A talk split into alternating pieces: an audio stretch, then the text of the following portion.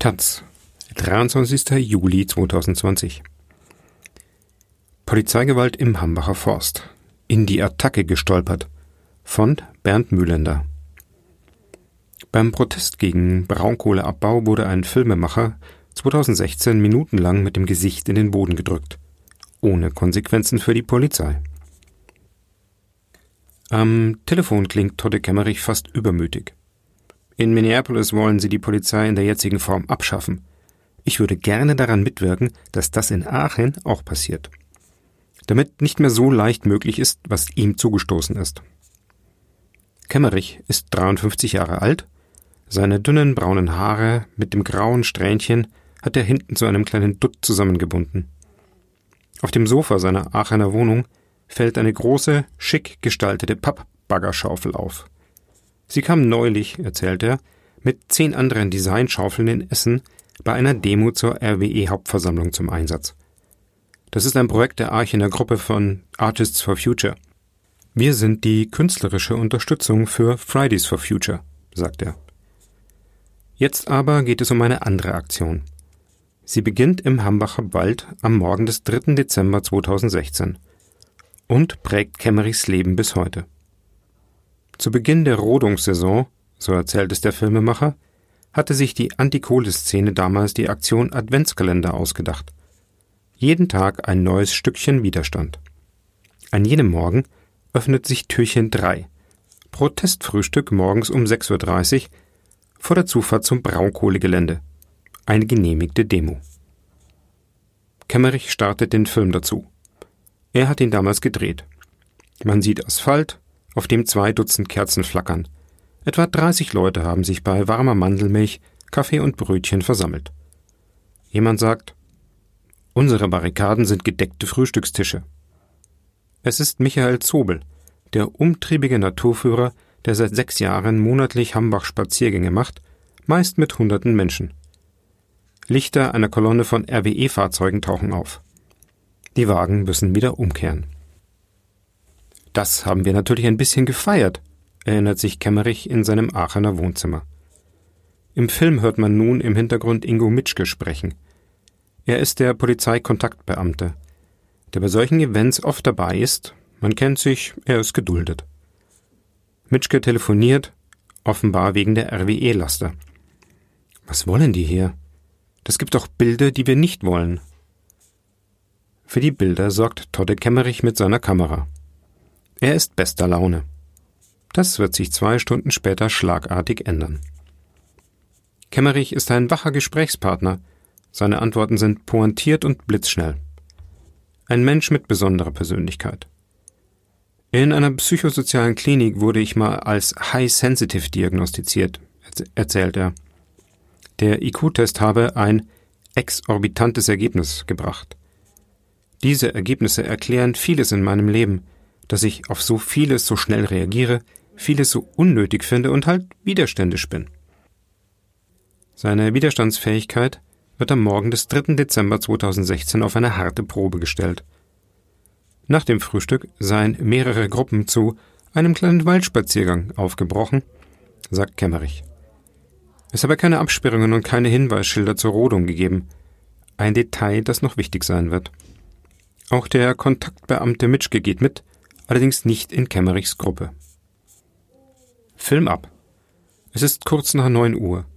Bilder aus dem winterlichen Wald ziehen vorbei. Bald tauchen ein paar Polizisten in Kampfmontur auf, daneben zwei RWE-Sicherheitsleute in gelben Westen. Kemmerich dreht mit der Kamera vor dem Bauch für seinen Film eine Reise in die Unterwelt.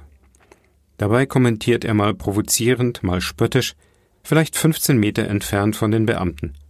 Sie schützen hier ein Umweltverbrechen. Sie spielen hier den Werkschutz für RWE. Ein Polizist erwidert, Sie entfernen sich jetzt. Darauf Kemmerich, es ist nicht verboten, hier zu sein. Man sieht, wie die Beamten langsam näher kommen. Kemmerich geht genauso langsam rückwärts, weiter filmend.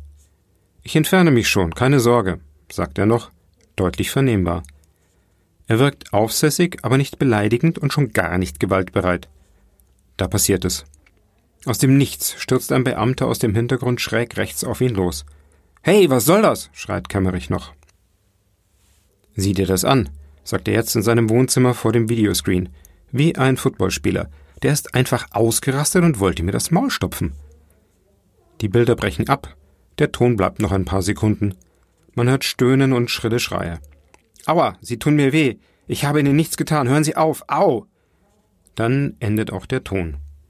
Die Kamera ist zwischen Kemmerichs Brustkorb und dem harten Waldboden zerbrochen. Es gibt ein halbes Dutzend Zeugen wenige Meter entfernt. Und es gibt einen zweiten Film, aufgenommen aus der Gegenrichtung, der das weitere Geschehen dokumentiert. Einer der RWE-Männer mit gelber Weste hat die Szene eingefangen. Kemmerich kennt das Opus. Es gehört zu den Beweisstücken aus den Klageakten. Der Polizist, erklärt Kemmerich, habe auf ihm gesessen, zwei andere seien sofort dazugekommen. Die haben mit dem Schlagstock auf mich eingedroschen, bis das Stativ im Rucksack zerbrochen ist. Als meine Arme mit Kabelbindern auf dem Rücken fixiert waren, wurde ich umgedreht und bekam von zwei Beamten noch zwei Faustschläge von schräg hinten gegen die Wangenknochen. Kemmerich holt tief Luft. Als ich den Film vom Mord an George Floyd gesehen habe, bekam ich sofort Nackenschmerzen. Und die sind geblieben. Bei mir war es ja ganz ähnlich. Der hat mit seinen dicken Handschuhen meinen Nacken zugedrückt, den Kopf mit Gewalt in den Boden gedrückt, alles auch minutenlang. Er vergräbt sein Gesicht. Tut mir leid. Er schluchzt. Kemmerich sagt, es sei seine erste Gewalterfahrung gewesen. Mit 53. Er sei rabiat weggetragen und zwei Stunden in einem Gefangenentransporter festgehalten worden. Von dort aus habe er den Attacke-Polizisten und den hinzugeeilten Kontaktbeamten Mitschke heftig gestikulieren gesehen. Offenbar im Streit, vermutet er. Schließlich seien ihm alle konfiszierten Sachen zurückgegeben worden. Auch die defekte Kamera samt Chip. Ganz schön blöd, oder? Sonst hätte ich heute keine Videobeweise. In Aachen ging Kemmerich sofort ins Krankenhaus. Diagnostiziert wurden ein Schädelhirntrauma, mehrere Prellungen und Hämatome, dazu eine Verstauchung der Halswirbelsäule. Eine Therapie gegen die posttraumatische Belastungsstörung dauerte vier Monate. Ein gutes Vierteljahr war Kemmerich arbeitsunfähig. Diese Ohnmachtserfahrung, sagt er, das haut dich wirklich um. Da war kein normales Leben mehr. Ich hatte wochenlang nicht mehr das Gefühl, dass ich das bin. Und dann malten die Mühlen der Justiz. Zuerst gegen ihn. Kemmerich, das Opfer, wurde mit Anzeigen überzogen. Wegen Hausfriedensbruch im Wald, Widerstand gegen Vollzugsbeamte, Aufruf zu Straftaten. Sechs Verfahren wurden das. Vier endeten mit Einstellung, zwei mit Freispruch. Gegenanzeigen? Klar, sagt Kemmerich. So etwas muss Konsequenzen haben. Er wartet bis heute darauf. Der Name des attackierenden Beamten ist der Taz bekannt. In diesem Artikel soll er Dieter Z heißen. Es handelt sich um den Führer einer Einsatzhundertschaft, einen Polizisten mit Vorbildfunktion also. In den Akten wird er als EPHK bezeichnet. Die Abkürzung steht für Erster Polizeihauptkommissar. Zur Tatzeit ist Z 54 Jahre alt. Im Februar 2017 zeigt Kemmerich ihn und die anderen Beamten bei der Staatsanwaltschaft an, wegen Körperverletzung im Amt und Beihilfe, Freiheitsberaubung und Sachbeschädigung. Anderthalb Jahre lang passiert nichts. Dann werden Kemmerichs Zeugen befragt und auch die Polizisten. Von wem? Von Polizisten. Sie gehören derselben Dienststelle an und formulieren das Protokoll im kollegialen Du. Kemmerichs Kölner Anwalt Harald Bock sagt, Polizisten befragen beschuldigte Polizisten. So etwas gehört dringend geändert. Das muss eine neutrale Stelle machen. Hier treffen sich Kollegen aus derselben Einheit vielleicht mittags in der Kantine und zum Nachtisch gehen sie mal eben, eben die Befragung machen. Zuvor, am 1. Dezember 2017, hatte Totte Kemmerich den Aachener Weihnachtsmarkt besucht. Plötzlich hörte er, wie jemand ihn ansprach. Ach, wir kennen uns doch. Es war Dieter Z., unterwegs auf Streife mit einem Kollegen. Zudem, sagt Kemmerich, habe Z gesagt, das ist der Aggressor aus dem Wald. Vielleicht habe sich der Polizist vor seinem Kollegen dicke tun wollen, überlegt Kemmerich. Jedenfalls eine Unverschämtheit. Was quatscht der mich in aller Öffentlichkeit an? Traumatisiert mich wieder. Kemmerich beschwert sich beim Aachener Polizeipräsidenten Dirk Meinspach, einem Mann mit grünem Parteibuch. Eine Antwort gibt es nicht. Warum? Die Polizei schreibt auf Taz-Anfrage, Kemmerich habe mehrere klärende Gespräche mit dem ihm bekannten Kontaktbeamten geführt und dann abschließend auf eine schriftliche Bescheidung seiner Beschwerde verzichtet. Kemmerich ist baff. Er habe zwar mit dem Mann gesprochen, aber immer informell und zwischendurch. Beschwerde zurückgezogen? Warum sollte ich? So ein Schwachsinn. Hauptkommissar Z wird bald nach dem Weihnachtsmarktvorfall in den Innendienst versetzt. Die Polizei schreibt, dies sei nicht aus dienstrechtlichen Gründen oder aufgrund mangelnder Führungskompetenz erfolgt. Es handelte sich um eine übliche Umbesetzung. Und? Es spricht auch nichts dagegen, dass der Beamte wieder seine alte Tätigkeit aufnehmen könnte. Und worum ging es bei der Debatte zwischen dem Polizeikontaktbeamten Ingo Mitschke und dem ersten Polizeihauptkommissar Dieter Z. im Wald, damals am 3. Dezember 2016? Im Telefongespräch mit der Taz sagt Mitschke, es habe keinen Streit gegeben. Nein, das hätte man aus dem Wagen auch nicht sehen können. Mit Z, den er als einen guten Kollegen immer mit Herzblut dabei, beschreibt, habe er ruhig gesprochen, wie Herrn Kemmerichs Platzverweis am besten umgesetzt wird, wie wir ihm helfen können. Es ist ja meine Aufgabe, deeskalierend, friedlich und kommunikativ unterwegs zu sein. Was mag einen erfahrenen Beamten wie Z geritten haben? Steckt hinter der Attacke so etwas wie Political Profiling? Kemmerich überlegt. Sicher nicht offiziell, aber da sind die Verfassungsschutzaussagen von den angeblich linksextremistischen Waldbesetzern im Hambi. So serviert man ein schönes Feindbild. Und es herrscht großer Chorgeist. Und, sagt er, wenn Medien unreflektiert Polizeimeldungen abschrieben, verstärkt sich das Bild von den angeblich monstervielen Straftaten im Wald. Ich habe bei Polizeikontakten im Wald festgestellt, wie ahnungslos die Beamten sind. Was ist hier Betriebsgelände, was frei zugänglicher Wald, Warum der Einsatz? Und dann wird so verfahren. Wenn ich nicht mehr weiter weiß, erteile ich einen Platzverweis. Oder ist alles gezielter gewesen, als man denkt? Totte Kemmerich schaltet den Film aus dem Hambacher Wald noch einmal an. Als sich Dieter Z. auf Kemmerich stürzt, hört man einen bemerkenswerten Kurzdialog. Polizist. So, Herr Zobel. Kemmerich. Ich heiße nicht Zobel. Polizist. Oh, scheiße. Kemmerich klickt auf Pause. Großartig, oder? Sollte hier ein anderer abgestraft werden für sein jahrelanges Engagement gegen den Tagebau? Natürlich nicht, sagt eine Polizeisprecherin auf Taz Nachfrage. Das war einfach eine Verwechslung. Die muss man allerdings erst einmal hinbekommen.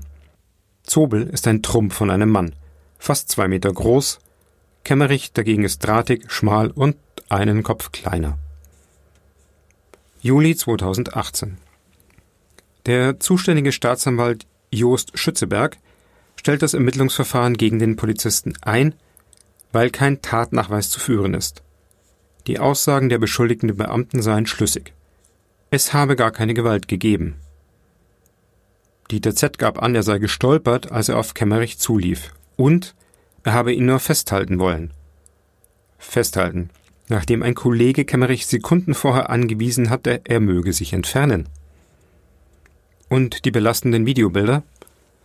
Auf Nachfrage stellt sich heraus, der Staatsanwalt hatte das Beweismittel ignoriert. Kemmerich legt Rechtsbeschwerde ein. Im Oktober 2018 schließlich sehen sich Kemmerich, sein Anwalt und der Staatsanwalt das Video gemeinsam an.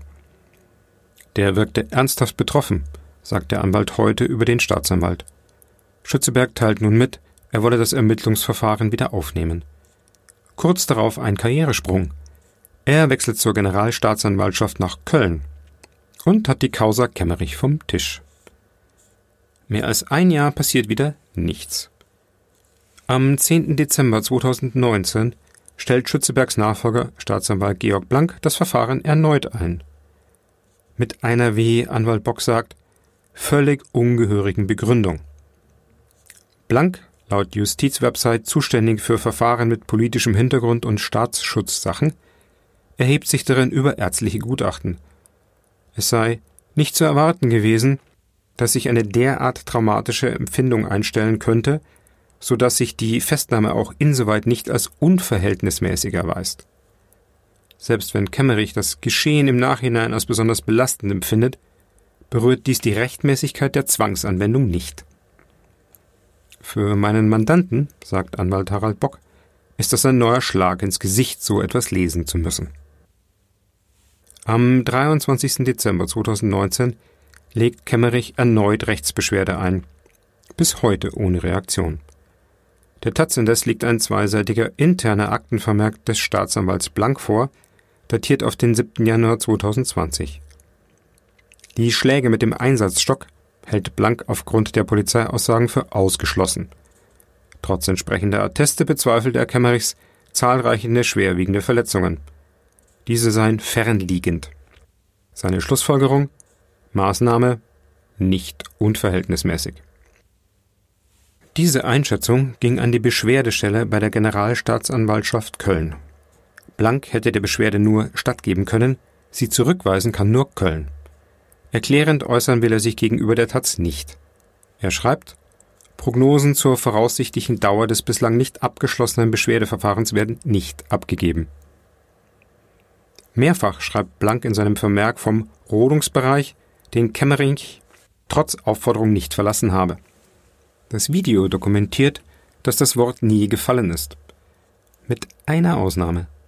Hätte Staatsanwalt Blank genau hingehört, hätte ihm während der Festnahme ein Polizeibeamter auffallen können, der über Funk sagt, vermutlich zu einem Kollegen, wir wissen nicht, wo der Rodungsbereich ist.